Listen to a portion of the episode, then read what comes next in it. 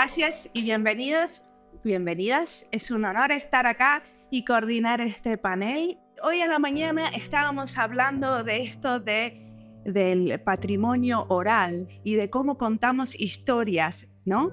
De esto venía hablando y nos lo traía a colación la charla de Rubén. Y justamente lo que hago en diseño y diáspora es coleccionar historias de diseño contadas por sus hacedores por aquellas personas que están en este momento produciendo, implementando, gestionando y pensando el diseño de nuevas maneras. ¿Y por qué digo que es una herramienta de investigación? Porque cada vez más hay alrededor de 30 universidades que tengo mapeadas en Latinoamérica que están recomendando como parte de su bibliografía el podcast. Y aparte de eso, porque sirve justamente para adentrarse en el trabajo de un diseñador. Es como la entrada para después que uno pueda profundizar y leer sus libros. Muchas veces que te cuenten la historia y entender quién es esa persona, quién es la persona, como en toda su humanidad, hace que sea más fácil entrarle al libro y le den ganas de leerlo. Entonces, una cosa que hago como muy conscientemente es traer la investigación en diseño al podcast. O sea que toda esa investigación que muchas veces es académica, traerla a un ámbito de la educación informal y permanente de los diseñadores. Entonces, em, el podcast es obviamente una manera de aprender y educarnos, eh, pero pero también una herramienta de investigación. Y para mí es una herramienta de investigación porque hago las entrevistas y cuando encuentro que un tema me interesa mucho, como es la salud, también a veces publico libros y les muestro, por ejemplo, este es el libro que armamos con 25 entrevistas a diseñadores y diseñadores trabajando en la salud en diferentes ámbitos. Y son diseñadores textiles, eh, de servicio, de experiencia, gráficos, industriales, arquitectos, urbanistas, o sea, diseñadores en las diferentes áreas. Eh, el grupo de trabajo tiene como colaboraciones con muchas diferentes personas. Entonces, mi nombre es Mariana Salgado y esto es Diseño y Diáspora.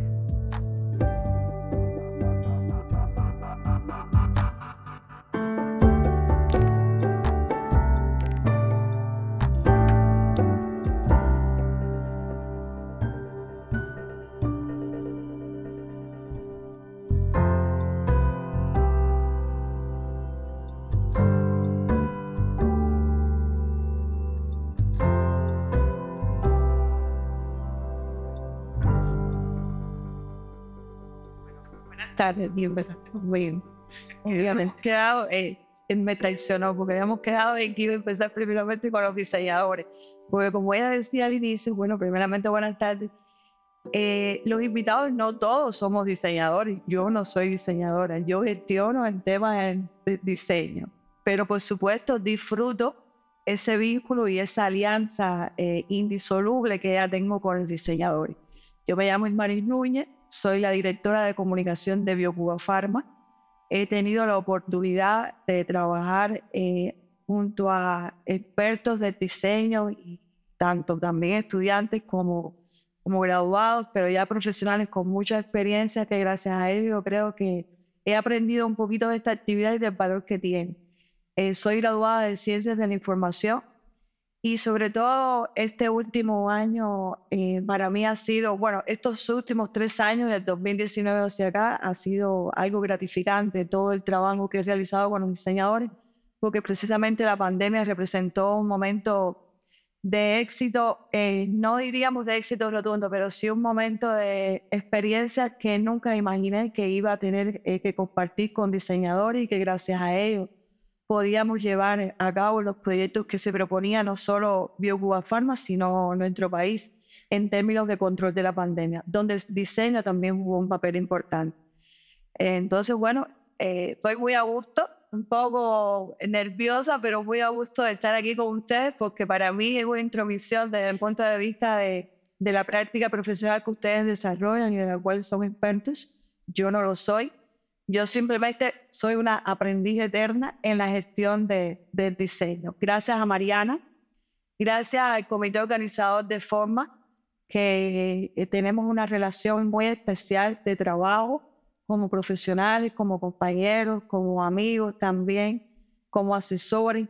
Y bueno, realmente gracias también a ustedes por darme la oportunidad de que pueda escuchar algunas de mis, algunas de mis historias o de mis temas relacionados en la gestión del diseño. Para nada, no sé concluir. Yo ya les expliqué que les voy a interrumpir todo el tiempo porque no queremos monólogos, queremos que esto sea una charla. Bienvenida, Ismari. Boris, ¿te querés presentar? Mi nombre es Boris León, soy diseñador industrial y tengo el, el, gusto de trabajar en Oficina Nacional de Diseño, como asumiendo la vicejefatura, difícil vicejefatura de esta entidad y me deja atrapar por este panel, la invitación que me hicieron los colegas de Lidia, a la cual además agradezco la, la, invitación de estar presente en el mismo. Y nada, muy motivado a compartir con, con colegas que, que nos motivan, yo creo que un poco nos relaciona la vida de alguna manera, eh, tanto con el diseño como justamente con la temática y, y con el sector incluso que, que estamos, eh, pondremos también valor aquí en este intercambio. Sergio. Bueno, para, para los que no están aquí, porque ya los que están aquí me conocen, o los podcast no tienen imagen, pues yo soy Sergio Luis Peña Martínez, soy diseñador de oficio y además de eso dirijo la carrera, la escuela de diseño en Cuba. Soy el decano de, las carreras en Cuba y eso me ha dado también el privilegio de, de estar vinculado a muchos proyectos, no solamente los que yo participo profesionalmente, sino como tutoría, como asesoría. Aquí los dos colegas que me unen, Boris, de tutoría de su tesis, su trabajo, y Mari me da trabajo. O sea que estamos conectados aquí en este post. Entonces, vamos a casos concretos. Concretamente, ¿qué estuvieron haciendo en relación al diseño y la salud? Me gustaría empezar por Boris, por ejemplo. Bueno, ya Sergio un poco decía eh, que había sido mi tutor en, en algún momento, hace poquito, poquito de años nueva. Y quizás debido a, a eso terminé justamente trabajando en uno de los sectores eh, cubanos, se llama el sector biofarmacéutico, polo científico del oeste de la capital en ese momento. Hoy actualmente es eh, conglomerado de empresas BioCuba Pharma, o llamando holding de empresa, de alguna manera BioCuba Pharma. Y por ahí estuve casi 13 años eh, muy vinculado al desarrollo de, equipos médicos, trabajar además la comunicación institucional, la comunicación de la empresa, todo lo referido a, no solamente al desarrollo de productos, sino también, de cierta manera, al desarrollo de aplicaciones de software que acompañan al producto, gráfica, embalaje. de manera integral, creo que teníamos una visión eh, bastante global de lo que debía ser un producto. Y sobre todo un producto un sector que, que está llamado desde su inicio a exportar. Y de eso podrá hablar un poquito más Mari. Y por tanto el diseño debía acompañar y debía ser eh, un, a mí me gusta decirle, un valor agregado eh, que tributara a, la ya excelente calidad de los productos que Cuba es capaz de generar y bueno, por nada, ahí estuve, te digo, un, un, grupo de años. Después, bueno, ya actualmente desde la oficina uno ha intercambiado con una que otra temática de salud, porque no solamente eh, cuando hablamos de diseño de salud, mm, Biocoafama es como un gran polo, creo que hoy nos vamos a concentrar aquí de cierta manera en eso, pero también hay otra, mm, eh, es en realidad es una temática mucho más amplia, abarca mucho más el diseño para la salud.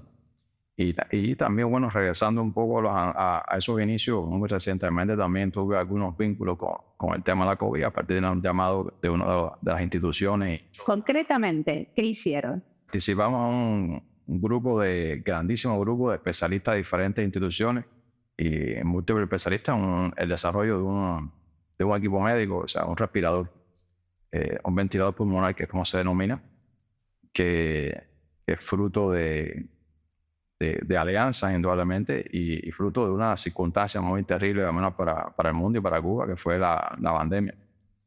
Y la escasez o la casi imposibilidad en ese momento de Cuba de ceder a equipos, equipos médicos. Y yo creo que fue un, un, logro de la ciencia cubana en primer lugar y donde todos tributamos Contame del proceso de diseño de este ventilador.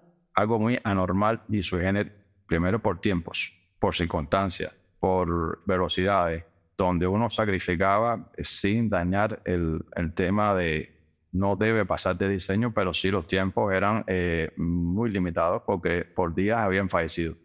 En desarrollarlo unos tres meses hasta que tuvo el primer prototipo funcional. Eso es increíblemente rápido. ¿Y cómo hicieron con el tema de los testeos? ¿no? Porque en la medicina lo que hace que se rentifique todo es que hay muchos protocolos de testeos ahí yo me escapo un poquitico. Quizás Mari puede dar una referencia, pero yo me escapo un poquitico porque ya se me va del, campo de... Sí, una cosa tiene que, ser, que ver con el tema del diseño, de todas estas cuestiones, pero otra tiene que ver con las pruebas funcionales, de los requerimientos técnicos, de lo que debe dar ese equipo al paciente.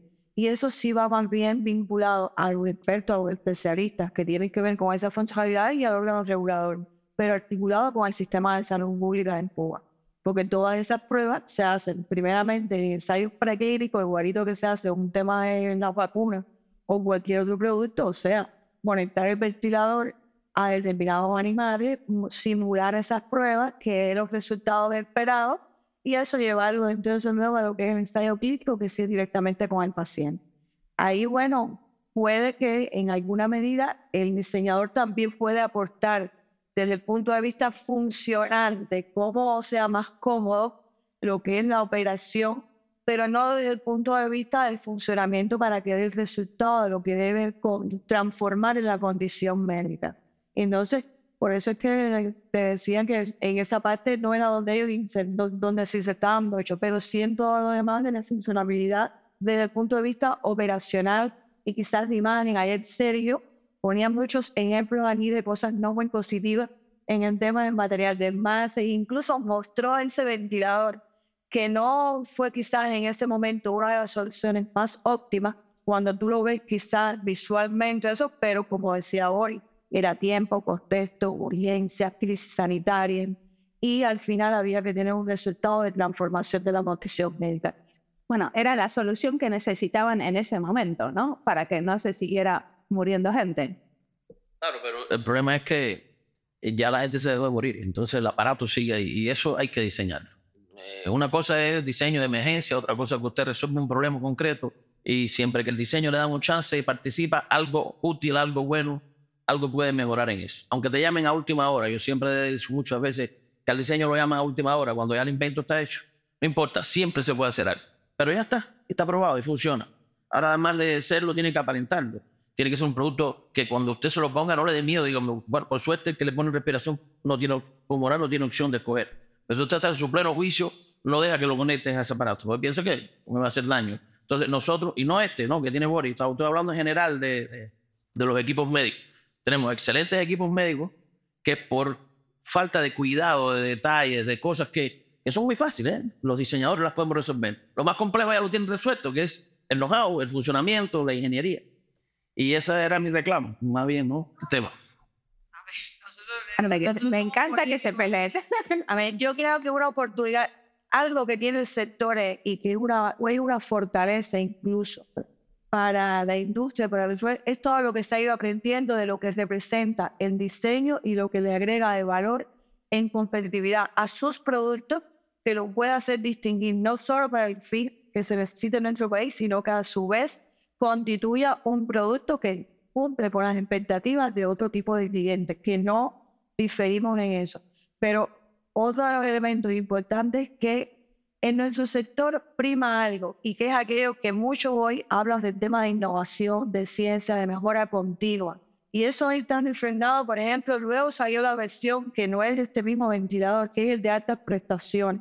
Cuando uno ve la modificación de ese ventilador de altas prestaciones, ya ver un poco la diferencia incluso que te da la oportunidad de toda una mejora, no solo en funciones de lo que tiene que lograr el equipo, sino en el tema de diseño. Y eso sí es algo incorporado que tiene el sector, no solamente por el producto biotecnológico, las vacunas, los medicamentos, pero que sí hemos ido aprendiendo de la mano de ellos, del asesoramiento, porque no es la primera vez que nos insertamos en proyectos donde el diseño tiene un papel protagónico, donde tienes, donde juega su función.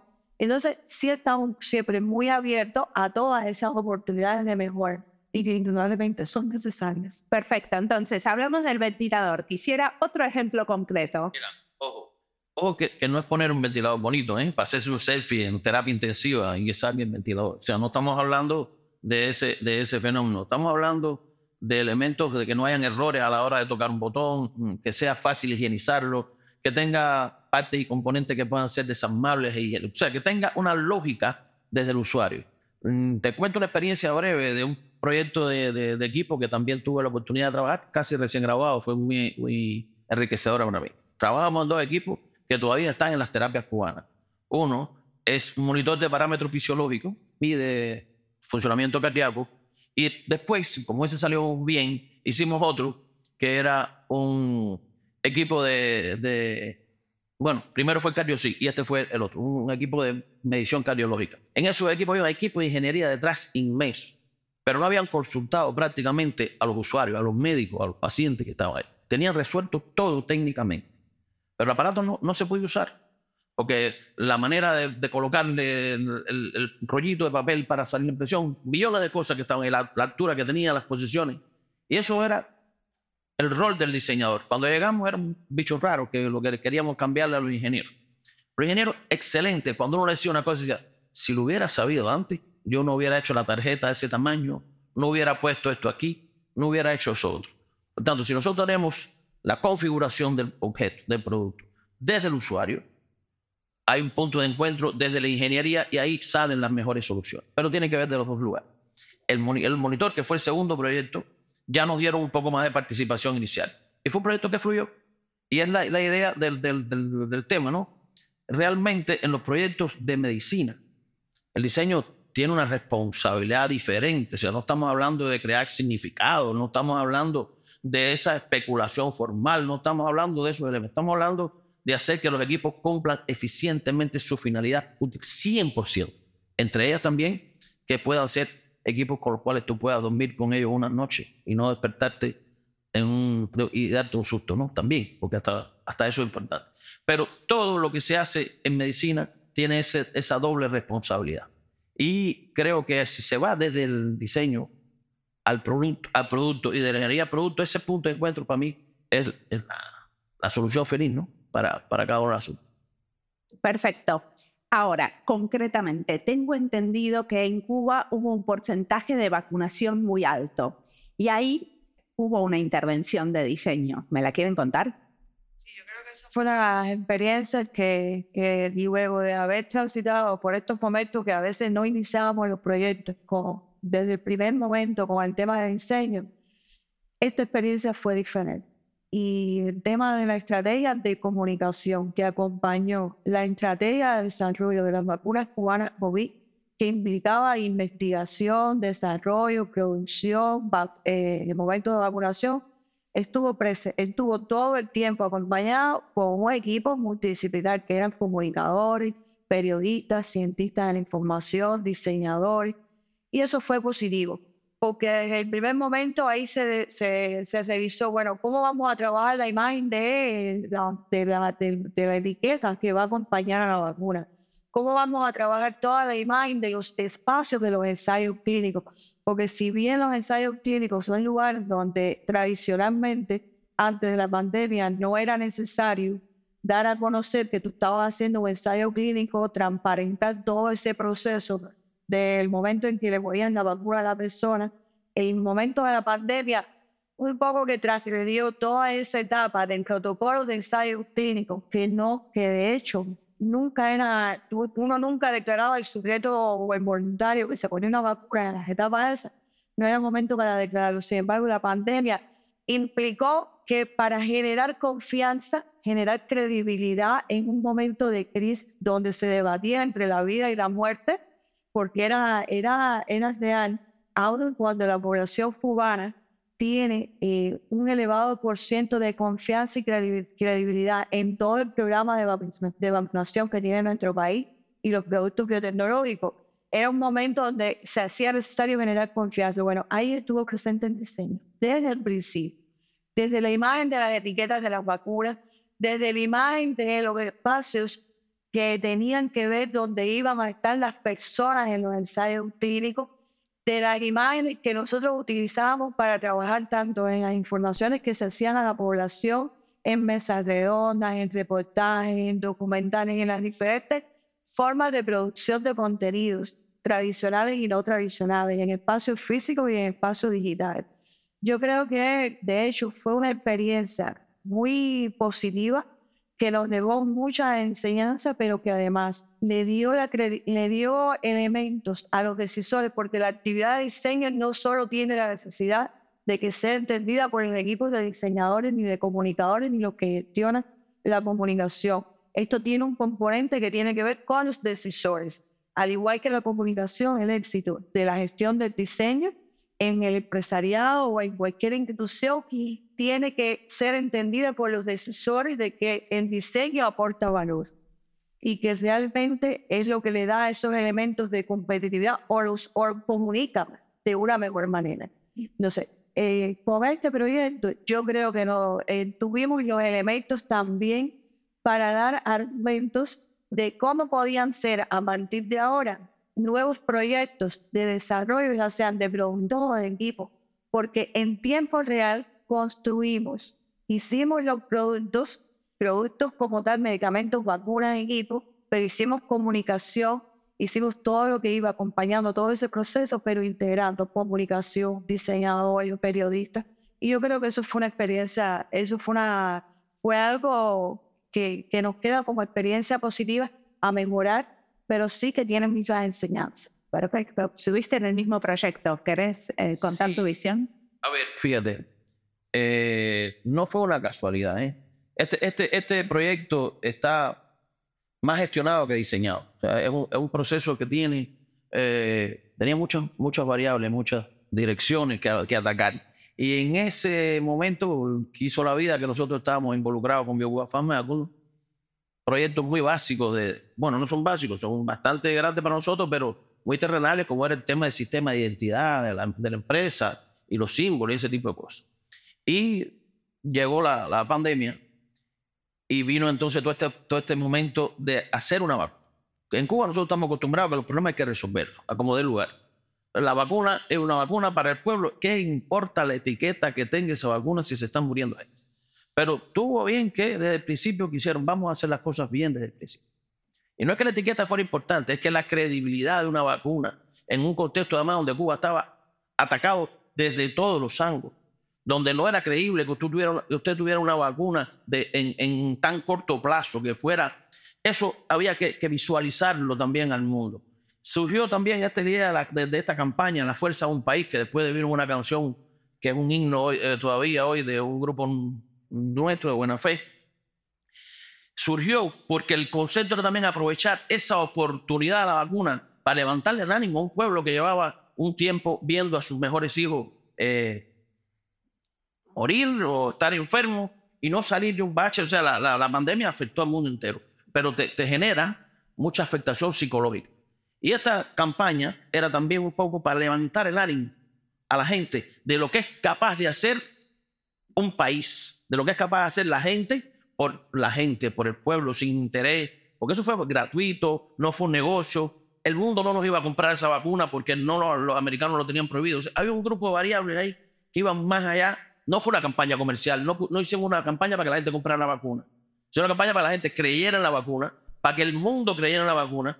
Y de paso, aprovecharon los comunicadores y cuando la vacuna, cuando se pone, dónde se pone, todas esas informaciones operativas del proceso salieron.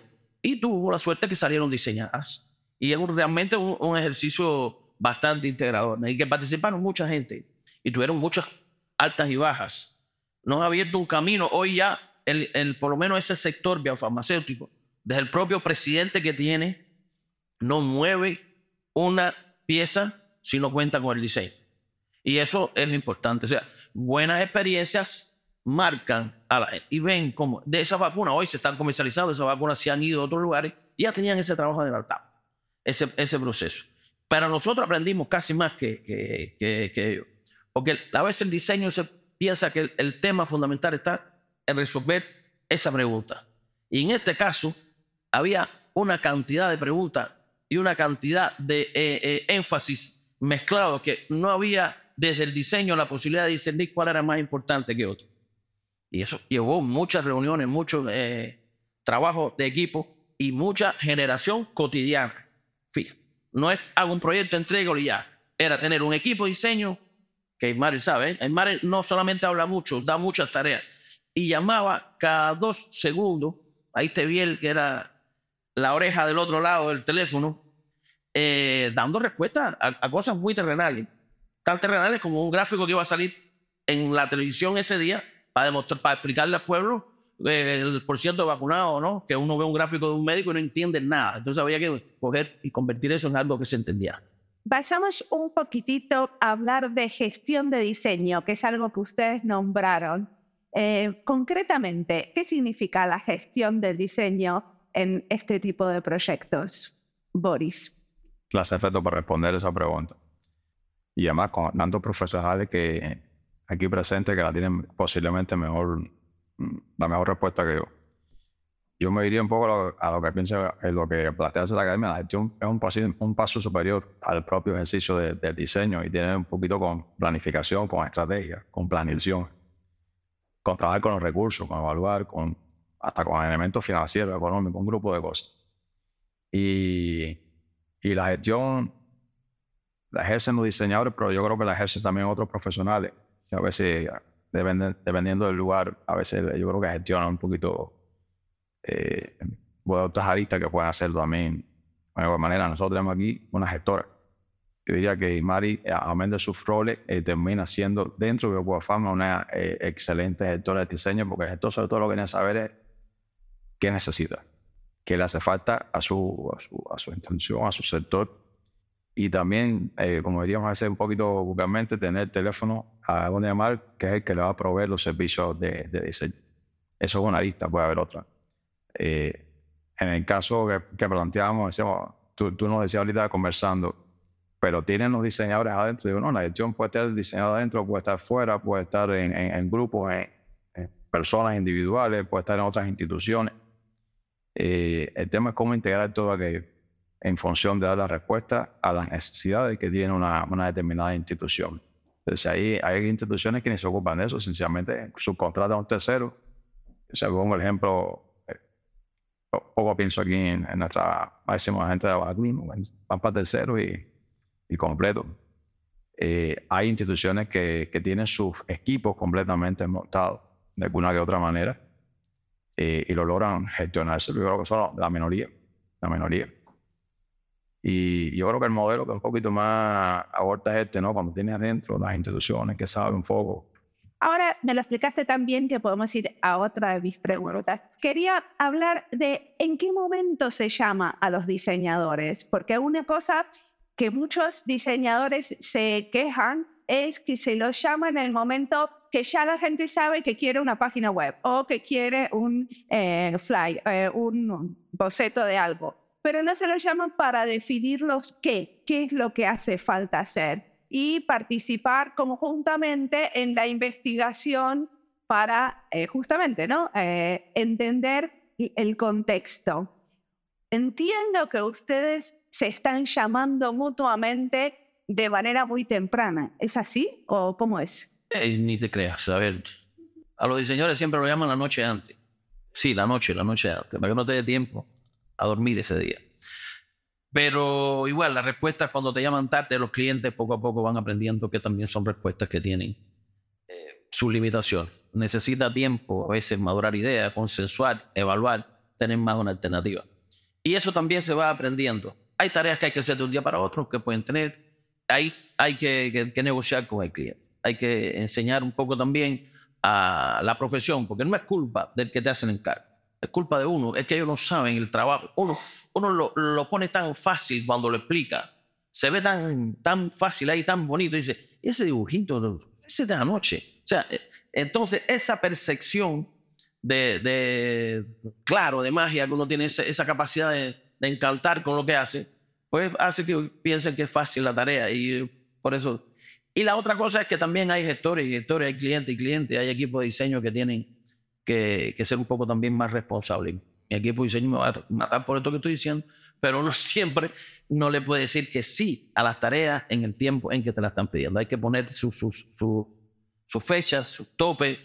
Pero esto de tener una relación a larga data con... Es buenísimo, claro. A ver, fíjate, ojalá la relación que tenemos con, con Biocuba Pharma la tuviéramos con Habana que también hacemos, son dos cosas opuestas. Poco a poco vamos aprendiendo. Y poco a poco nosotros incluso preveemos, decimos, y no es que vamos a hacer tal cosa, ¿por qué no lo vamos pensando ya? Y vamos participando un poco más de las preguntas. El diseño yo creo que puede ser mucho más útil si participara de las preguntas. Pero también tenemos que preguntar los aprender a preguntar los diseñadores, porque no es que los diseñadores vamos a preguntar, hay que aprender a preguntar. Para aprender a preguntar hay que tener otro conjunto de competencias que van más a un grupo de competencias más humanísticas, más capacidades de análisis, más de investigación, más de observación. Hay que tener mucho más estudios de comprensión del ser humano, de psicología, de filosofía, psicosociales, de la sociedad, político. Y eso, los diseñadores, no es el fuerte nuestro. Hay que estudiarlo, no es lo mejor. No son nuestras mejores clases. No es las clases que le gustan a los estudiantes no es lo que leemos muchas veces. Entonces, eso lleva también que ese personaje de gestor lleva un poco de años, lleva un poco de madurez, lleva también unas temporadas haciendo cosas que no son eh, hacer el, identificador, diseñar el, mueble o el producto y ganarse los premios de diseño, los aplausos y las cosas. Entonces, eso también está a veces mal visto, sobre todo por los jóvenes, que ese rol de, de pensar, que también está mal pagado, ¿eh? Ustedes pagan mejor el, símbolo, el, signo, el identificador, que toda la estrategia que, que, hay detrás de eso. Pues eh, ahí también eh, es, creo que la, la, responsabilidad. Pero vaya, vamos, no hay otra manera, no hay manera de hacerlo bien que no es así. Bueno, yo creo que tiene que ver con eso de que las diseñadoras y los diseñadores también tenemos que enseñar ¿qué es esto del diseño, no? A nuestros, a los, el resto de los actores del sistema de salud, específicamente y en otras áreas donde trabajamos, que tenemos ese rol de educar al otro para que podamos también colaborar. ¿Podría ser? Claro, es que, a ver, es que salvar una vida es una cosa tan importante que cualquier otra cosa te puede parecer, insignificante. Está difícil enseñar a los médicos. ¿eh? ¿Por qué? Está difícil, son muy inteligentes esto es algo que siempre va a tener, como yo digo, un híbrido. Siempre hay cosas que son de última hora, pero hay cosas que sí son planificadas. Y de hecho, es algo que, que también eh, es una de las cosas que nosotros vamos aprendiendo. y algo muy importante también es que con los equipos o el equipo de diseñadores que tú trabajas, no es que tú todos los días andes de diseñador, porque al final lo que te da la habilidad y la capacidad de respuesta también tiene que ver con lo que conoce ese diseñador de tu sector o de tu empresa, de lo que tú le estás pidiendo. Porque hay veces que tú no eres capaz de identificar algo que tú necesitas o que te está faltando en eso, en ese encargo, ese proyecto, pero él que ya tiene un conocimiento de cómo son las dinámicas, de cómo funciona, o le puede ir alertando, él mismo te va haciendo sugerencias. Entonces, eso es una relación un poco que dialéctica y es bidireccional que enriquece tanto la manera en que uno le proyecta a ellos todas las necesidades y, como va planificando las cosas de la misma manera en que ellos se van insertando de una manera permanente. En nuestro caso, yo se lo digo con dos, eh, porque lo vivimos. Eh, los equipos creativos que trabajan con nosotros en BioCuba Pharma no son equipos de un día, de dos días, de tres días, es un equipo de nuestra planificación, de nuestra estrategia del plan de desarrollo de BioCuba Pharma. Hay cosas que son inmediatas y de última hora y de, momento, que ellos lo sufren cotidianamente. No es que lo sufren un día al mes, no, no, no. Es cotidianamente. Pero sí tenemos proyectos, proyectos que son pensados, proyectos que se trabajan de poco.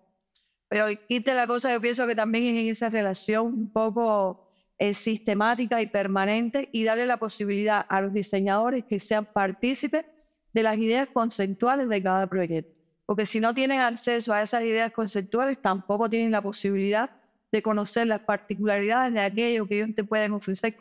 No, te, te cuento una cosa rápido, porque ahorita decía que era difícil. Listo, eso. Son complejos los podcasts. Venga, por ejemplo, nosotros tuvimos la oportunidad de compartir con uno de los autores principales, con los equipos que, diseñaron la vacuna, que hicieron la vacuna.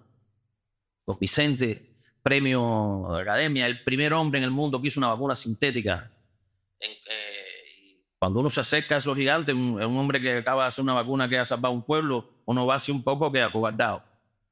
Y te das cuenta que le gusta tanto, pues son personas tan inteligentes, le gusta tanto en la creación, son creadores, han, hecho otras cosas. Enseguida te entienden, comprende. Ese, ese Vicente, esa personalidad, hoy no mueve una silla de su oficina si no nos llama y nos pregunta. Y, con una humildad tremenda, no toma una decisión, ninguna decisión, si no es con diseño. Y bueno, Vicente, ¿qué, qué, qué? después de haber hecho lo que he hecho, como tú crees? Pues así como te cuento. O sea, también es verdad que cuando hay del otro lado sensibilidad, cultura y conocimiento, pues el diseño encuentra un camino fértil y feliz. Eso yo creo que es también importante y hay que reconocérselo, porque donde quiera que hayan personas inteligentes, sensibles, el diseño tiene futuro. Tengo que entrevistar a Vicente, está claro. eh, una cosa que me pasó cuando hice el libro de diseño y salud es que me di cuenta que había entrevistado solamente a diseñadoras y diseñadores. Y ahí dije, ah, no, esto está mal, porque tenemos que hablar con los ¿no? Los demás que están en este sistema. Y a partir de ahí empecé a entrevistar a médicos y a, eh, a, enfermeras, a gente que había participado en procesos de diseño, pero sin formación de diseño. Eh, entonces, de las 50 entrevistas que hay ahora, eh, hay varias que son con otros profesionales de la salud. Eh, vamos a otro tema, que es el tema de la toma de decisiones. Ustedes también lo nombraron, ¿no? Y ese es un tema jugoso, eh, porque muchísimas veces en, estos, eh, en este tema, la, en la toma de decisiones no tenemos un banquito. ¿Qué podemos hacer para influenciar en ese momento? Boris. Es una realidad es una realidad, no siempre el diseñador está eh, en la toma de decisiones y no siempre está al lado de los decisores. Y eso creo que Sergio lo tocaba ahorita, eh, también tiene que ser un espacio que el diseñador tiene que ganarse y la profesión y en, y su conjunto. Yo creo que se están tomando decisiones hoy en día en el país que puede ir de a, poco a, que ello pueda ir eh, irse resolviendo, ¿no? Eh, sea más visible cada vez que, que los decisores en la toma de decisiones participe activamente y no, no pasivamente, sino activamente eh, el diseño, no voy a decir los diseñadores, sino el diseño.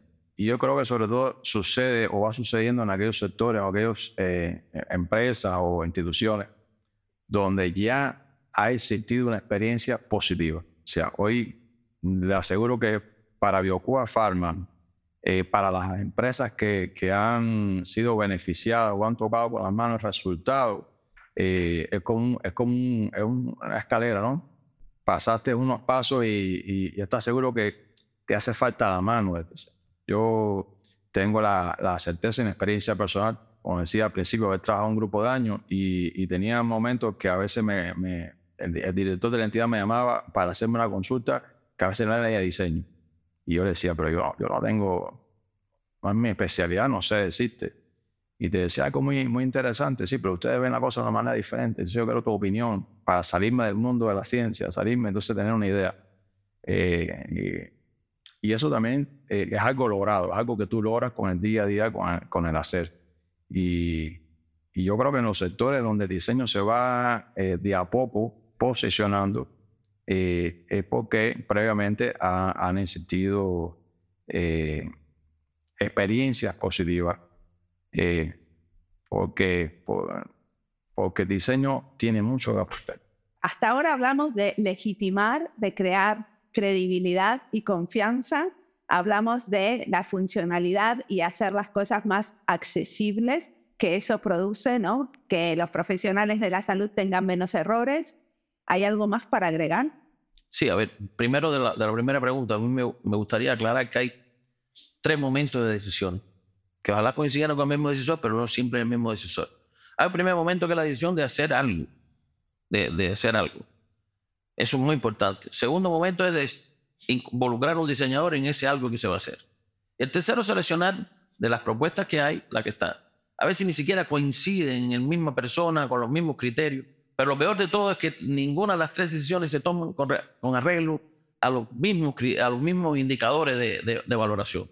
Y eso eh, genera, genera ruido, independientemente de una cosa que la otra. Por eso el rol de los decisores es clave, ¿no? Y eh, cada día uno tendrá que acercarse a decisores con, con más inteligencia, seleccionar a qué decisor uno le trabaja y tener suerte. Hay que tener rezar para que te toque uno bueno por el momento. Los decisores tampoco nos podemos creer que vamos a cambiar el mundo, ni que vamos a educar a todos esos decisores, ni que vamos a seleccionar, ni me van a preguntar a mí cuál va a ser el próximo presidente de Biocuba Pharma. No me van a preguntar.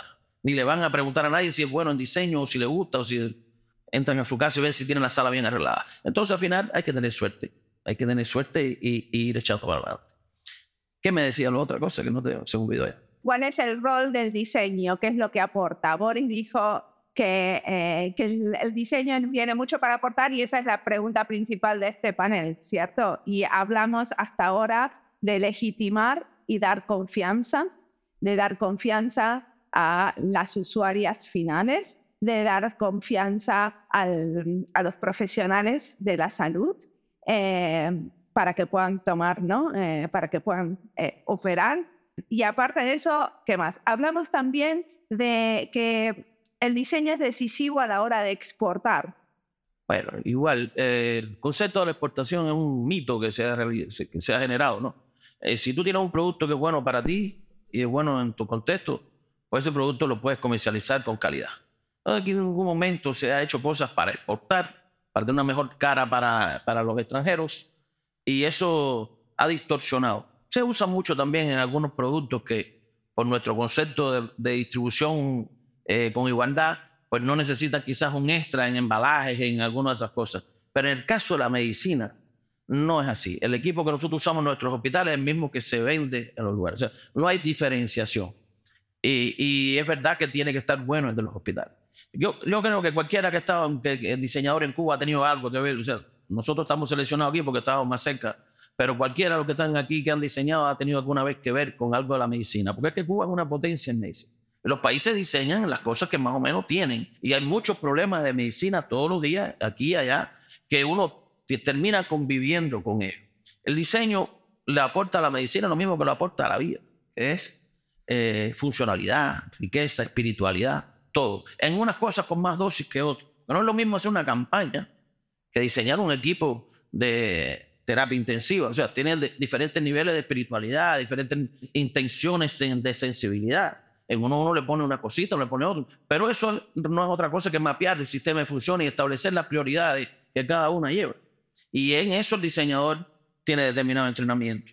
Tiene determinado entrenamiento en ver las cosas de un modo diferente, de ver los partidos de, de, ajedrez desde afuera del tablero, aportar ideas novedosas. Por eso es que siempre reclamamos que estar desde el principio puede ayudar a esas grandes soluciones. Pero yo siempre insisto que si no me llamen al principio, llámenme al final, pero llámenme que algo siempre podemos hacer. Sí, llámenos, que siempre algo podemos hacer. Y para la segunda vez, ya me llaman al principio. Pero si uno se rechaza, no, no funciona. ¿no? Y yo creo que también los diseñadores tenemos que, no podemos renunciar a ninguna pequeña tarea de diseño que nos den. Ninguna. En el caso de la medicina, menos todavía. Medicina tiene un handicap, que la mayoría lo hacemos gratis. Hay marinos, hay más son un poco cosas cobradas. Pero, pero muchas de estas tareas son tareas gratis, porque son tareas que hacemos para la gente nuestra, para nuestro pueblo, es la manera que también tenemos de contribuir, ¿no? Esta campaña fue absolutamente gratuita, todo eso que se hizo, y así muchas otras cosas. Pero ahí también hay eh, detrás de eso presupuesto, porque los diseñadores nos gusta mucho que las cosas que, diseñemos y proyectemos, a lo que le dedicamos tiempo, se, fabriquen, estén ahí, y uno un poco que, viva ese orgullo de haber puesto un poquitico de arena en, esa, en ese olor. Y por ahí hablan, yo creo que el aporte fundamental del diseño. Todo lo que pueda hacer el diseño por la salud es hacer más fácil la vida del paciente y del médico.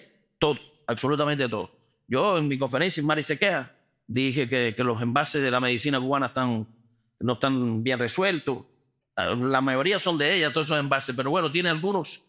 Y, y en realidad era una provocación, estaba provocando un encargo. Lo que quiero es que los encarguen, que le diseñemos todos los envases eso lo dije públicamente aquí. Es importante que tengamos todos los espacios. ¿Cuál? A ver, no. Nosotros yo, era lo que conversábamos con Mariana antes de empezar en, el panel. En esto hay una evolución y esto va por etapas. Yo creo que inicialmente la industria eran industrias separadas por lo que se conocía por los científicos, Quimefa, y estas cuestiones también tenían que ver de cómo los decisores, los equipos de trabajo, cómo la cultura en el país también asimilaba los temas de diseño, porque no es menos cierto. Nosotros tuvimos una experiencia en el 2017-2018 con la ONDI, con el equipo de Gisela. Eh, lo tuvimos de una manera formal, por un tema regulatorio, de auditoría, de revisión y de todo el proceso de evaluación que ellos hacen. Y si bien en el tema de los medicamentos, mira lo que conversamos, uno no define en el material de envase primario, o sea, ampolletas, bulbos, los tubos, los, plásticos donde se, los blisters, pero en lo que es el material de envase secundario, que también aprovecho para decirlo y confirmar lo que Sergio decía, nosotros no distinguimos entre, entre producción nacional y producción para la exportación, porque de hecho eso va en contra de los requisitos de buenas prácticas de fabricación. Nosotros para poder vender un medicamento en el país tenemos que regularlo, pero para poder, poderlo vender en cualquier otra parte del mundo también tenemos que registrarlo y uno de los requisitos es que de la misma forma que lo consumes en Cuba, lo, lo vendas en ese país.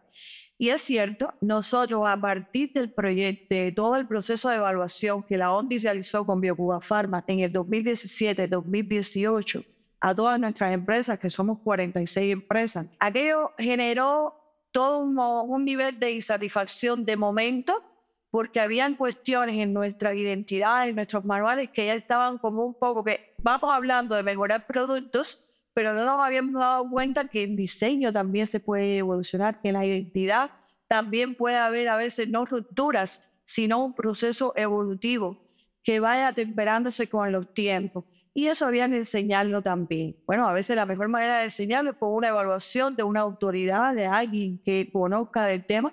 Fuimos muy receptivos eh, hubo capacitaciones a personal que gestionaba, a los gestores como yo que gestionábamos esto, pero también a nuestros directivos.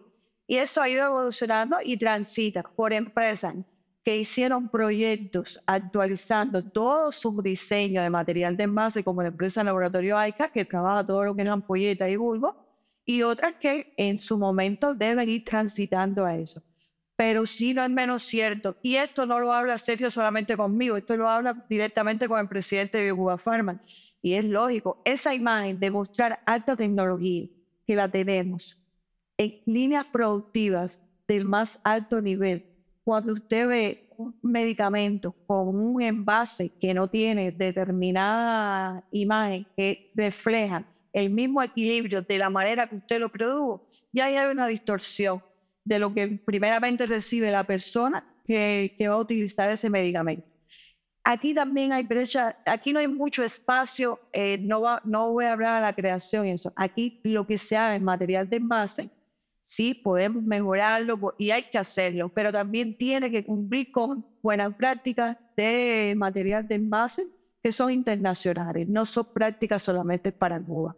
Y sí, hay mucho que avanzar en eso y yo me alegro que él lo haya dicho, porque no es a mí, la, como dice, por primera vez aquí en la, ayer que enseñaron aquí en la conferencia. Yo, yo me robo unas palabras de Ismari y creo que son vitales y creo que también es un problema, problema no, uno de los resultados que va teniendo el sector. Eh, justamente porque tiene eh, el reto de tener que pasar estrictos requisitos de control y de calidad eh, de mecanismos de regulación cubanos e internacionales. Hay normas y buenas prácticas que están bien, bien documentadas y, y eso te pone, te, te, te lleva a un reto eh, a nivel productivo que no basta con que el medicamento sea bueno. No es la pastilla, la pastilla es buena, es lo que cura, es lo que sana, o vende equipo, es lo que hace. O sea, todo lo que acompaña para que sea, esté puesto a nivel de, de, eh, no es el producto en sí, es el producto comercial en, en, el sistema de puertos, transporte, economía, circulación, todos esos factores que están alrededor de ese producto, comunicación, eh, y hay que lograr vencerlo. Tiene además el reto eh, este sector, que también yo creo que es un privilegiado, porque nace, de hecho, en los 80 con un reto de sustituir importaciones para Cuba y haciéndolo creando equipos a la altura, importación no solamente de equipos, creo que de medicamentos también, o sea, no pueden importar al equipo hay que desarrollarlo en Cuba, hay que hacerlo, hay que venderlo para que dé el capital para que Cuba disponga ese equipo. Y así también es, la filosofía. Lo podrá rectificar y Mari, pero eh, así nació el, el polo. Y eso te impone también el, el hecho de estar en mercados internacionales de altísima competencia. O sea, cuando usted está con un medicamento cubano, al lado está Pfizer, hay que estar a la altura de Pfizer. Cuando usted sale con un equipo médico cubano y está al lado la Nihon Koden de Japón, usted tiene que estar al menos a la altura de la Nihon Koden de Japón. Y en eso el diseño, eh, yo siempre he, dicho, si hay cosas que el know-how está, a veces el material, el soporte técnico, la producción, la tecnología, la inyección, eh, pero si tienes la parte de la ciencia eh, o el nivel científico, las publicaciones que repartan, la calidad técnica que muchas veces está a esa altura, porque tenemos una altísima competitividad de los profesionales científicos cubanos y de los médicos cubanos, el diseño tiene que estar a esa altura porque contribuye. O sea, ¿qué aporta? Aporta eso. Aporta que tú en un estampo, un producto tuyo, lado esté una firma japonesa y dice, qué bueno, qué, interesante, qué técnica, qué aquello, qué lo otro, o, el cartero, la promoción, la publicidad. Y eso es muy importante. Esto me da pie a una de las últimas preguntas. ¿Qué miran, qué leen, qué escuchan, qué quieren recomendar sobre este tema? ¿Qué los está inspirando a ustedes? Yo te comentaba, eh, que yo por lo general reviso mucho todo lo que como siempre tengo que estar, eh, poco que no convenciendo, no sería la palabra ideal, pero sí trabajando en función de cómo eh, interactuar, intermediar entre asesores y los equipos, en este caso de diseñadores. Yo siempre me apoyo mucho en todo lo que tiene que ver con planificación estratégica de construcción de imagen y diseño que tiene que ver del autor Caprioni. Me gusta mucho porque me enseña con temas de planificación, de gestión, de todas esas cuestiones.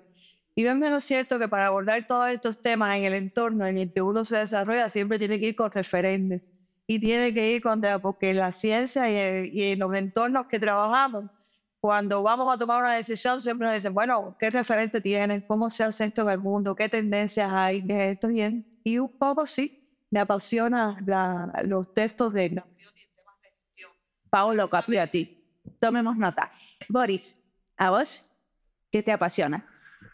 No, me apasiona muchas cosas, más allá del diseño, pero me quedaría con la palabra que me inspira. Y a mí me, en este momento, porque me he dedicado muchos años o mucho, mucho tiempo en los últimos años, me inspira la, la comprensión que va teniendo el país sobre el diseño, los mecanismos que se están aprobando, la, la fortaleza que se están construyendo, se están encadenando eh, para blindar esta profesión desde los marcos incluso legales, que existe una política pública en Cuba aprobada hace un año, yo no voy a hablar más nada, la Gisela nos va a hablar próximamente de ello, y las prohibiciones que uno eh, observa, las comprensiones de muchos importantes decisores sobre el diseño, cuando en determinado contexto eh, se va ganando esa visión, entonces no es importante, evitar qué bueno que exista esto. Y lo que vamos aprendiendo en ese camino, aun cuando constituye un reto enorme, grandísimo, de los diseñadores sobre todo, que son los principales actores de la, de la profesión, en lo que queda por delante, porque estamos apenas en los pasos, pero uno le inspira lo seguro o lo, o lo claro. Ok, pero concretamente, ¿podemos leer, escuchar algo?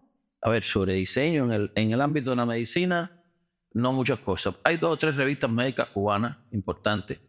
Hay una de biofísica médica que tiene publicaciones donde puede que algún diseñador haya hecho algo. Por ejemplo, hay algunas cosas que hemos hecho con neurociencia, investigaciones que han mezclado la neurociencia con diseño, que han tenido artículos que se han publicado ahí. Hay algunos proyectos en la revista de ciencias médicas cubanas que puede que haya algún comentario, pero realmente la incidencia de, artículos de diseño en el ámbito médico es, es pobre eh, en nuestro caso. Y bueno. Sin embargo, están escribiendo para eh, revistas médicas, ¿entiendo bien? Sí, a ver, lo que digo es que, que no es suficiente los espacios. Las revistas médicas están muy reconocidas. Las revistas más reconocidas de los rankings en Cuba son las revistas médicas. Y es un privilegio eh, ahora con todo este tema también que existe en la universidad, de los doctorados, de tener publicaciones en revistas indexadas pues son bastante cotizadas y no es muy simple escribir. Los diseñadores también somos dados a escribir experiencias y las revistas médicas exigen resultados medidos, validados. Son revistas que tienen un rigor que les puedo decir que lo que aparezca de diseño en revistas médicas lo pueden acuñar como que es verdad. Porque es muy difícil en, las revistas de ese, de ese tema inflar, como decimos aquí nosotros, o sea, hacer un comentario superficiales. Pero es muy importante que si vamos por esta transdisciplinaridad, ¿no? Por esto de trabajar en áreas ¿no? como la salud, que también podamos contribuir al conocimiento científico. Lo que pasa es que, que esas revistas no son revistas de opinión, son revistas de resultados científicos. Nosotros diseñadores pasamos la vida escribiendo nuestras opiniones. Y para eso está en posca. Pero las revistas científicas llevan resultados medidos científicamente. Y nosotros apenas estamos empezando en el mundo de diseño a medir algunas cosas. Muy bien, pero eh, hay algunos, hay, hay varios esfuerzos que yo tengo entendido que hicieron para evaluar esos. Y las evaluaciones son parte del proceso de diseño. Nosotros, de hecho, preocupados o no, también un poco pensando en la responsabilidad de cómo dejar escrito todo lo que hicimos en el momento de la pandemia, porque consideramos que en definitiva fue algo que, que tuvo, que cumplió su objetivo, aunque puede ser mejorable.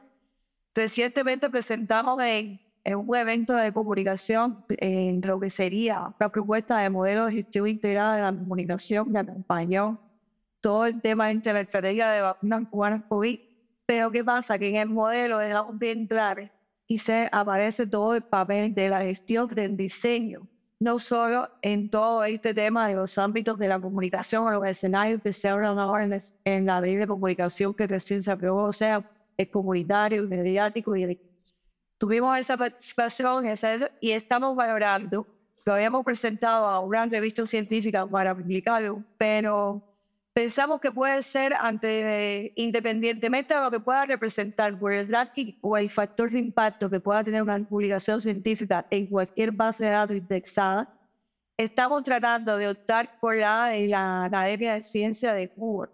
¿Por qué razón? Porque independientemente que esté indexada en cielo, pudiera estar en otras más, pero más bien pensamos que esa contribución de esa pequeña experiencia que fue fruto del trabajo de la Facultad de Comunicación y del Instituto Superior de Diseño, en ese momento de crisis de pandemia puede ser una experiencia que puede ser enriquecida, pero que esté más a la mano de, la, de lo que es este público y este segmento de profesionales que confluyen en estas prácticas profesionales, o sea, periodistas, diseñadores, comunicadores, cientistas de la información y los científicos que participaron durante esa estrategia de comunicación. Y estamos ya la presentamos a esa revista, estamos esperando que nos den esa, la aprobación del paper. Y bueno, en ella está la autoridad y también expertos del INDI que participaron con nosotros en, esa, en ese modelo de gestión. Perfecto, la vamos a linkear cuando publicamos. Tenemos una revista de diseño cubana que se llama Tres Manos, que tiene muchos de los artículos. De hecho, las ponencias y las conferencias magistrales de este congreso van a estar publicadas en la revista ya lleva unos cuantos años, una revista que está ahora mismo en un proceso de acreditación para que sea productivo y rentable publicar en ella a los académicos, porque una revista que está de la academia tiene que, academia, tiene que tener esa, esa cualidad también, pues esa revista está también eh, ahora mismo en internet, es consultable, están ahí, y muchas de nuestras posturas, nuestros puntos de vista sobre el diseño y sobre el diseño de la biomedicina, todo lo que se puede hacer ahí, pues también están en esa revista que es consultable internacionalmente, la puede postear ahí, nos hace publicidad. Buenísimo. Entonces vamos a la última pregunta del panel. Es el momento que se pueden despertar todos. Em, me gustaría hablar del futuro del diseño eh, o del futuro de este noviazgo entre el diseño y la salud. No, lamento decirte que ahí te quedas y eh, que esta es una respuesta en la que tenés solamente tres renglones. O sea, la idea es sintetizar un poco eh, hacia dónde vamos. Boris, ¿quieres empezar? Vamos a futuro. Así de sencillo. Yo creo que sí. Te resumo cortamente. Yo creo que sí hay futuro hay hay presente. Y inevitablemente uno vislumbra que, que ese matrimonio eh, tiene futuro. Y más le vale que tenga futuro a, a las partes. Nosotros vamos a un vínculo intensoro para siempre. Ahora mismo no sé a dónde vamos. Yo te puedo decir a dónde voy. Y es a diseñar a pesar de todo.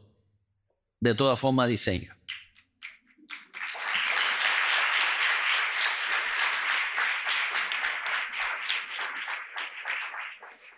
Y como dije antes, primero me gustaría escuchar a los estudiantes.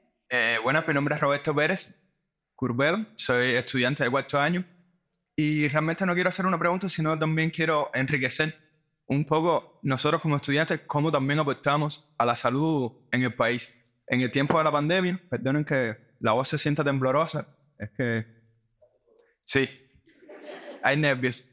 Nosotros en el tiempo de COVID, eh, muchos estudiantes realizamos carteles, eh, realizamos videos para redes sociales, que lo que hacían era como un poco mantener informada a la familia de que se quedaran en casa, mucho con mensajes de tranquilo, que todo va a estar bien, pero quédate en casa, cuídate, formas de cuidarte, maneras de recrearte. Eh, cuando estabas en ese tiempo de encerrado, estabas encerrado porque pues, pudiera ser. También fuimos estudiantes de diseño, fuimos voluntarios a las pruebas de las vacunas, de esos muchos medicamentos, nos ofrecimos voluntarios. Participamos en centros de aislamiento, ahí en plena COVID, eh, que estábamos todos, tanto labores de limpieza, de mantenimiento, de administración, y éramos estudiantes del instituto ahí, ahí también. Y nada, fue, ¿sabes? El instituto siempre estuvo, y los estudiantes, por supuesto, estuvimos ahí. Estuvimos también en la digitalización de las planillas de vacunación que se realizaron en el Palacio Central de la Computación y fueron estudiantes del ISDI los que estuvieron ahí digitalizando eso para entrar también en el proceso de informatización de la sociedad. Estuvimos también en las entrevistas a los servicios de atención a la familia, en los SAF, en barrios más afectados de, de la capital y estuvimos viendo casi una semana entera con directivos del ISDI también. Y, y nada, y un poco más para acá, un poco fuera de la pandemia, en cuarto año y durante toda la carrera nosotros realizamos proyectos que son eh, de formación estudiantil que van muy ligados. En cuarto año se está realizando todo el programa de identidad de, de Biomat, que es un centro de biomateriales que está muy acercado a lo que es la salud y entonces también nosotros ya desde decir desde pequeño también estamos ahí como aportando nuestro granito de arena desde el diseño y como futuros eh, diseñadores y diseñadores. Y bueno, nada, eso era lo que quería decir porque el instituto también nos ha formado en esa parte a, a ser como somos. Y nada, muchas gracias. A ver, para que lo oiga el mundo entero, eso es absolutamente voluntario. Ninguno de los estudiantes se convocó a nada, nació de ellos, lo hicieron ellos, fueron ellos mismos los que se organizaron, no se les tuvo en cuenta para subirle una nota, para mejorarle nada, para perdonar una inasistencia. Absolutamente iniciativa y voluntad de cada uno de los estudiantes. Después, la institución, nosotros eh, organizamos, conducimos, ayudamos, participamos con ellos. También estuve en un centro de cuidado de enfermos de, de vacuna, corriendo riesgo con ellos, porque si lo hacen, uno tiene que estar al lado de ellos. Pero fue una iniciativa absolutamente estudiantil hacer eso. Buenísimo, sí, allá. Buenas tardes, mi nombre es Ana Carla y bueno, soy de cuarto año igual de diseño de comunicación visual. Entonces, ahorita ustedes estaban hablando de la importancia del diseño en los equipos médicos y todo el tema este de que debe ser muy complicado por cumplir, cumplir, las normas y regulaciones que todos estos equipos tienen, ¿no? Entonces, mi pregunta es, ¿cuáles creen ustedes que son los desafíos más importantes que enfrentan los diseñadores ante este tipo de cargos, ¿no? Y cómo funciona la típica frase que, a veces nos, nos hacen los clientes de necesito el diseño rápido porque la impresión demora tiempo o la producción demora tiempo. O sea, ¿cómo llevan eso en este tipo de encargo? Es una pregunta compleja de responder. Eh, porque a veces realmente el cliente necesita eh, con velocidades cuando determinadas eh, necesidades claras se quieren esa respuesta. muchas veces por lo que decimos, pues llegamos a, un punto de, inflexión donde seguro que por algún lugar lo pararon y descubrieron que, ah, mira, me faltaba el diseño en el equipo y por tanto no, pasa el próximo paso del sistema de evaluación, el registro y demás. Por eso se insiste, creo que por necesidad hay que, hay que lograr entrar en las primeras etapas y asumir el reto ya de profesional de, de si eh, accedo al encargo, darle respuesta no, de eso que necesito para mañana a las 8 de la mañana eso depende mucho también de la, del conocimiento, de la sapiencia del equipo de diseñadores. A mí me lanzaron un reto, un recién graduado, yo con muchos años ya y con unas cuantas canas en la cabeza, me decía, te voy a dar la oportunidad de estar en mi equipo. Y yo, no, tú vas a tener la oportunidad, tú vas a tener la oportunidad de yo estar en tu equipo de, de trabajo. Y al siguiente día le presenté la solución y le mostré que no tenía eh, nada resuelto. Y sin embargo, yo le llegué con la solución de diseño en la mano. y sin embargo no había nada que ponerle adentro.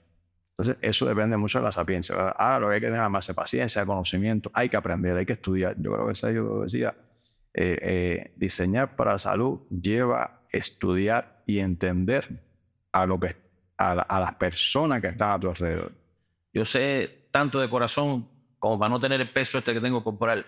Pero, pero realmente cuando hice el, cardio, el electrocardiógrafo aprendí todo lo que había que saber corazón, a saber que, que lo que estoy haciendo. Pero yo creo que lo más importante de, de, este tema eh, es que diseñar para la salud no es diferente que diseñar para cualquier otra cosa. O sea, es, es lo mismo para todo. Hay proyectos más complejos, proyectos más simples, proyectos que llevan más tiempo. Sí hay una característica que sí creo yo que es clave, que es que es un proyecto absolutamente inter y multidisciplinar.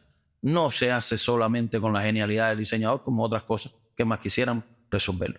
Hay sistemas de productos que un diseñador resuelve él en su integralidad casi, y hay otros productos donde uno es un aportador de, de pequeños elementos. Entonces es un proyecto multidisciplinar. Y ahí empieza a entrar también la genialidad, la capacidad que deben tener los diseñadores de, ser ese, ese elemento conector y no exactamente como lo usa o siempre la palabra, pero sí ser esa interfase entre los problemas, la realidad, el ser humano y la ingeniería, la solución y la, la construcción de, de, de, las soluciones técnicamente. Ese rol intermedio ahí, que la más lo sabemos ser bien los diseñadores, es lo que nos toca. Muy bien. ¿Hay más preguntas? Sí, me encantó que ahora hay muchas preguntas. Dale. Buenas tardes. Eh, me llamo Adrián, soy estudiante de cuarto año de diseño industrial y mi pregunta va más o menos directamente dirigida a Cejito. Bueno, pues hablaban de esta interacción entre los grupos multidisciplinarios en este tipo de proyectos supongo que en cualquier otro tipo de proyecto en este ámbito profesional. Entonces, específicamente la relación con, con los ingenieros, ya sea en este tipo, de, ya sea de proyectos médicos o cualquier otro en el que también hace falta la interacción entre varias profesiones. Eh, ¿Cómo ha sido la experiencia? ¿Quién da la opinión final o la primera? Si todavía hay que limar asperezas entre las profesiones. Y eh, otra pregunta, que ¿cuán fiel queda el diseño terminado al diseño de la propuesta original? Tú te sabes todas las respuestas a las preguntas que hiciste y se te pregunta con respuestas incluidas. Son casi así como tú lo dices. Y se mueven en dependencia de los escenarios. Tienen que ver tantas cosas como la calidad humana del ingeniero y el buen carácter del diseñador. O sea, hasta esas cosas pueden influir en esa relación. Es una unidad de lucha de contrario. Uno quiere resolver unas cosas y otro quiere resolver otras. Y como toda unidad de lucha de contrario, pues hay una frontera de, de equilibrio que se configurará en dependencia de las fuerzas entre los dos. Es lo que pasa en, en un panal de abejas, por eso los panales de abejas tienen forma hexagonal. Porque hay una abejita al lado, una atrás y una adelante que está empujando. Y en, el empuje, como tienen fuerzas equilibradas, pues se genera una pared recta. Entonces todas las abejas hacen esa pared recta. Pon un circulito y empújalo, te va a salir un panal de abejas. Eso mismo pasa en el, equipo de diseño. No puede haber un desequilibrio, no, puede haber uno que empuje más que otro. Tiene que haber un punto de equilibrio. Para estar a la altura de los diseñadores, de los ingenieros, los diseñadores tenemos que estar preparados. Los ingenieros saben mucho de lo que están haciendo. Y hay que también enamorarlos y hay que encontrarle la parte que ellos no saben. Si uno se mete en lo que ellos saben, no tiene que ir a, a decirle, señor, lo que te voy a ayudar a ti a que no te dediques a pensar en eso, piensa en lo otro. Y un poquito ahí entrarle por esa vía. Por ejemplo, en aquel equipo inicial que nosotros hicimos, el equipo tenía 96 tornillos, lo dejamos en 12. Eso el, ingeniero nos daba beso, porque para eso un ingeniero quitarle tornillos a un equipo era lo máximo. Y no era, no era el objeto fundamental del diseño, ¿no? Pero para eso, por ahí había que entrarle al diseñador. Y así hay que ir descubriendo la, las relaciones. El diseño tiene cosas. En un libro le toca una parte, pero muy importante es lo que está escrito dentro del libro. Entonces, uno tiene su parte. Lo más importante, a mi juicio, es estar a la altura del contenido. O sea, que, e incluso si podemos ponerle un extra, pero como mínimo estar a la altura de ese contenido. Muy bien, hay una pregunta más que va a ser la última. Buenas tardes, mi nombre es Marcos Magueira, soy estudiante de cuarto año de diseño de comunicación visual. Eh, mi pregunta va al panel en general. Viendo la política que tiene Cuba en cuanto a la medicina hacia, hacia otros países, o sea, exportar el tema de los médicos y brindar ayuda, eh, ¿cuáles son las proyecciones que tiene el diseño de la parte de salud y específicamente toda esta parte de producción farmacéutica hacia otros países y también en un futuro se prevé también brindar este servicio a otros países como tema de ayuda igual solidario.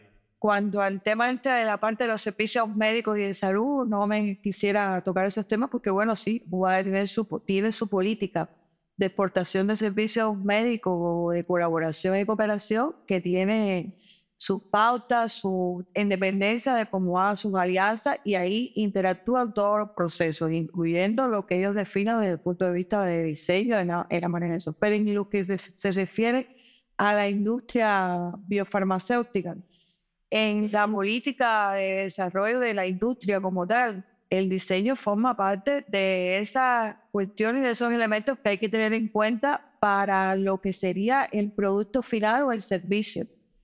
Y en un momento determinado también puede que en muchas de las cuestiones asociadas a diseño también tenga su participación en independencia del producto o del servicio en las cuestiones de exportación y esto pero más bien no viene siendo casi nunca la parte de productos, y de productos biotecnológicos, sino asociado al tema de equipos y tecnologías médicas o a otras esferas que nosotros estamos desarrollando como temas de medios de diagnóstico, otro tipo de servicios. Y la otra pregunta que me hiciste, ¿cuál era? ¿O que hiciste para él en cuanto a la política? Eh, no, era general de la proyección. o sea, pensando de que, por ejemplo, el servicio aquí de diseño, o sea, se le brinda a ustedes internamente, pero se habría la posibilidad que estas experiencias que se van ganando aquí se pudieran prestar en otros países, o sea, eh, colaboradores cubanos igual, no que se produzcan aquí y se exporte el producto, sino usando las materias primas de esos países, aprovechando esa dinámica. Nosotros, cada institución tiene como exporta sus productos asociados a su encargo social y del cual forma parte en este caso todos los procesos que le dan servicios para nosotros tener un resultado final pero ya esto más bien de la exportación de servicios de diseño tendría que ser más bien desde otra óptica o desde otra institución con un encargo desde el punto de vista de esto, pero no desde el propio encargo de la institución de la industria biofarmacéutica cubana. Nosotros exportamos nuestros productos y servicios, medicamentos, equipos, llevan un componente de diseño, o que equipos de diseño puedan tener participación en proyectos en el exterior están vinculados a esos productos nuestros, sí, pero no como una exportación de servicio propiamente de diseño. Vas a tener mucho trabajo de todas maneras. Y yo complementaría la pregunta si, se enfocaría al tema de la exportación de servicios de diseño. Si fuese por ahí la, la, pregunta, más allá incluso del sector este de salud y Ocuafarma, eh, no hay que hacer, hay que comercializar también. Eh, nada limita actualmente que usted exporte servicio de diseño. Legalmente nada. Ahora, eh, eso lleva toda una, una forma de hacer que hay que aprender, aprender a hacer. Bueno, muchísimas gracias por, esta, eh, por este panel, por esta entrevista. Un aplauso a nuestros especialistas.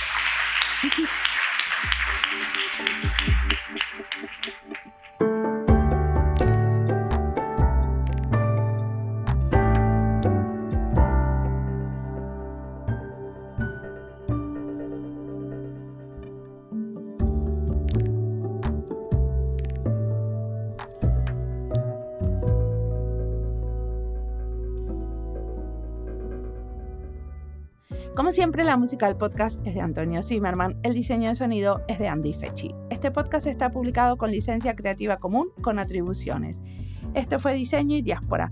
Pueden seguirnos en nuestras redes sociales en YouTube, Instagram, LinkedIn y Twitter o visitar nuestra página web diseñoydiaspora.org.